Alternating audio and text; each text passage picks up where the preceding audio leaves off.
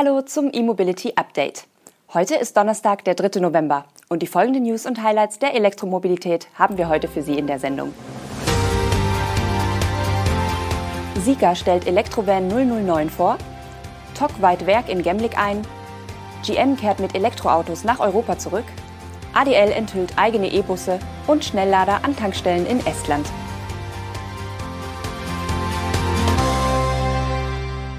Die Premium-Elektromarke Sika hat ihr zweites Modell vorgestellt. Beim Sika 009 handelt es sich um einen batterieelektrischen Van, der auf der gleichen Plattform aufbaut wie der Debütstromer 001.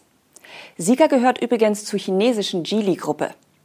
Analog zum 001er erhält auch der 009 einen 400 kW starken Allradantrieb und zwei Batterieoptionen.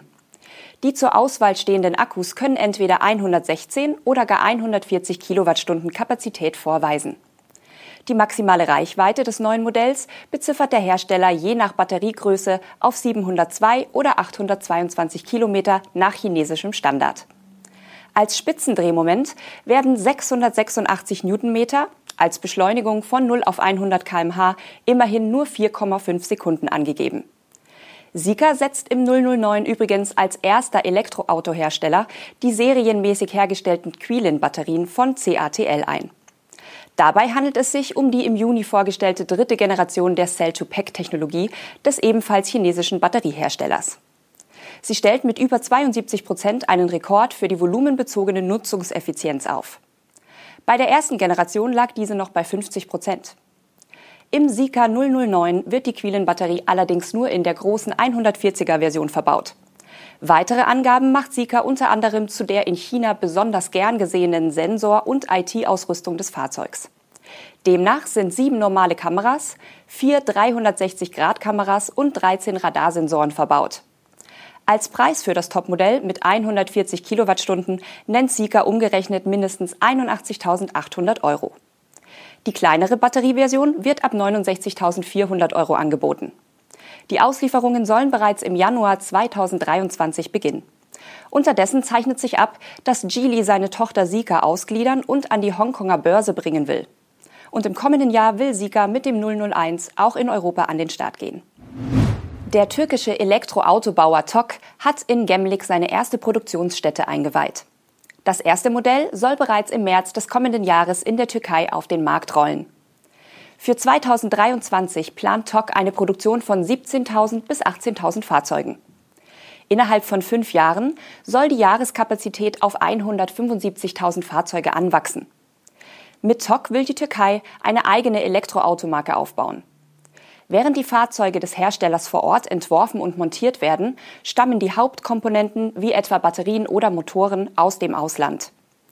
Um die Abhängigkeit zu reduzieren, soll unter anderem eine Batteriefabrik auf einem benachbarten Grundstück zum Fahrzeugwerk entstehen. Bei TOC handelt es sich um ein Prestigeprojekt des türkischen Präsidenten Erdogan.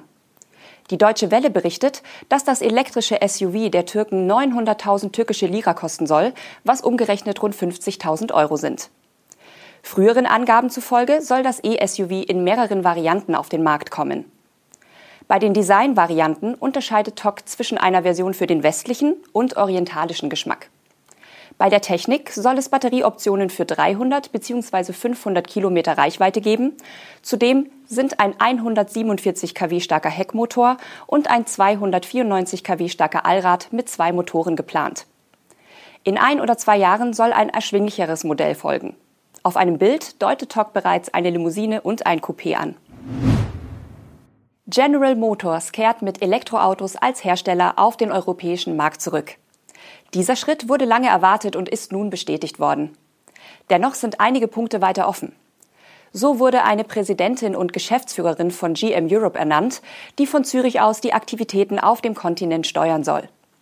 Dabei beschreibt General Motors die geplanten europäischen Aktivitäten wörtlich als flinkes, nicht traditionelles Mobilitäts-Startup, das ein vollelektrisches Fahrzeugportfolio als Kernstück haben werde. Wann genau dieses nicht traditionelle Start-up von GM in Europa aktiv werden soll und wie der Vertriebsweg aussehen soll, wurde aber noch nicht kommuniziert. In der Mitteilung wird aber klar auf Elektroautos auf Basis der Ultium-Plattform von General Motors Bezug genommen. Mit welchen Elektromodellen GM in Europa letztendlich antreten will, ist aber noch offen. Dass der Pressetext von Cadillac Europe veröffentlicht wurde, legt zumindest den Schluss nahe, dass GM zunächst den vollelektrischen Cadillac Lyric anbieten wird. Europäische Kunden wechseln schneller zu Elektrofahrzeugen als irgendwo sonst auf der Welt, wird die neue Europachefin zitiert. Dieses Geschäft wollen sich die Amerikaner offenbar nicht entgehen lassen. Seit dem Verkauf von Opel und der britischen Schwestermarke an PSA war General Motors nicht mehr in Europa aktiv. Nachdem Alexander Dennis im August angekündigt hatte, sein Angebot um neue E-Busse zu erweitern, hat der britische Bushersteller nun zwei Modelle enthüllt, den Doppeldecker Enviro 400 EV und den Midibus Enviro 100 EV. Die neuen Modelle wurden auf der Eurobus Expo 2022 in Birmingham vorgestellt. Sie basieren alle drei auf einer neuen Konzernplattform für Batterie- und Brennstoffzellenbusse. Der neue batterieelektrische Doppeldecker trägt weiterhin den Namen Enviro 400 EV, heißt also identisch wie der bisherige Elektrodoppeldecker, den ADL zusammen mit BYD verkauft hat. Dabei übertrifft der Neuling den bisherigen Platzhirsch bei allen Werten. Der Enviro 400 EV soll auf eine Spitzenleistung von 410 kW kommen und mit zwei Batterieoptionen angeboten werden. Entweder mit 354 oder gar 472 Kilowattstunden. Bei der Zellchemie schwenkt ADL auf NMC um. Die Fahrgastkapazität gibt der Hersteller mit 96 Fahrgästen und die maximale Reichweite mit 260 Meilen an, was umgerechnet rund 418 Kilometern entspricht. Das Antriebssystem stammt übrigens vom deutschen Spezialisten Votive aus Baden-Württemberg. Der ebenfalls in Birmingham gezeigte Enviro 100 e.V. gilt mit seinen 8,5 Meter Längen als Midibus. Das Fahrzeug befördert bis zu 45 Gäste und das Antriebssystem stammt ebenfalls von Voigt. Die NMC-Batterie an Bord speichert entweder 236 oder 354 Kilowattstunden Energie, was für bis zu 285 Meilen, also rund 459 Kilometer reichen soll.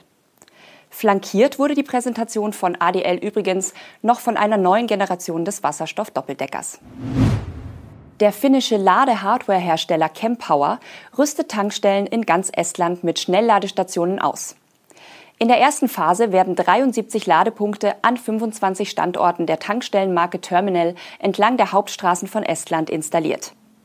Jeder Standort soll dabei mindestens 150 kW Ladeleistung bieten, wie Chempower mitteilt. Die Ladesäulen werden unter dem Markennamen e-Terminal angeboten, der E-Mobility-Marke der Terminal Group.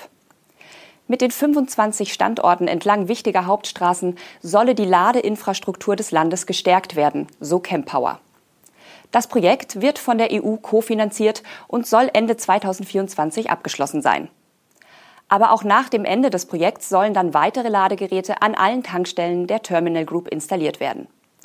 Ob diese weiteren Ladestationen dann aus Eigenmitteln oder anderen nationalen Förderprogrammen finanziert werden sollen, wurde nicht mitgeteilt. Damit sind wir am Ende der heutigen Sendung. Das E-Mobility Update erscheint am morgigen Freitag wieder. Wir wünschen Ihnen bis dahin alles Gute.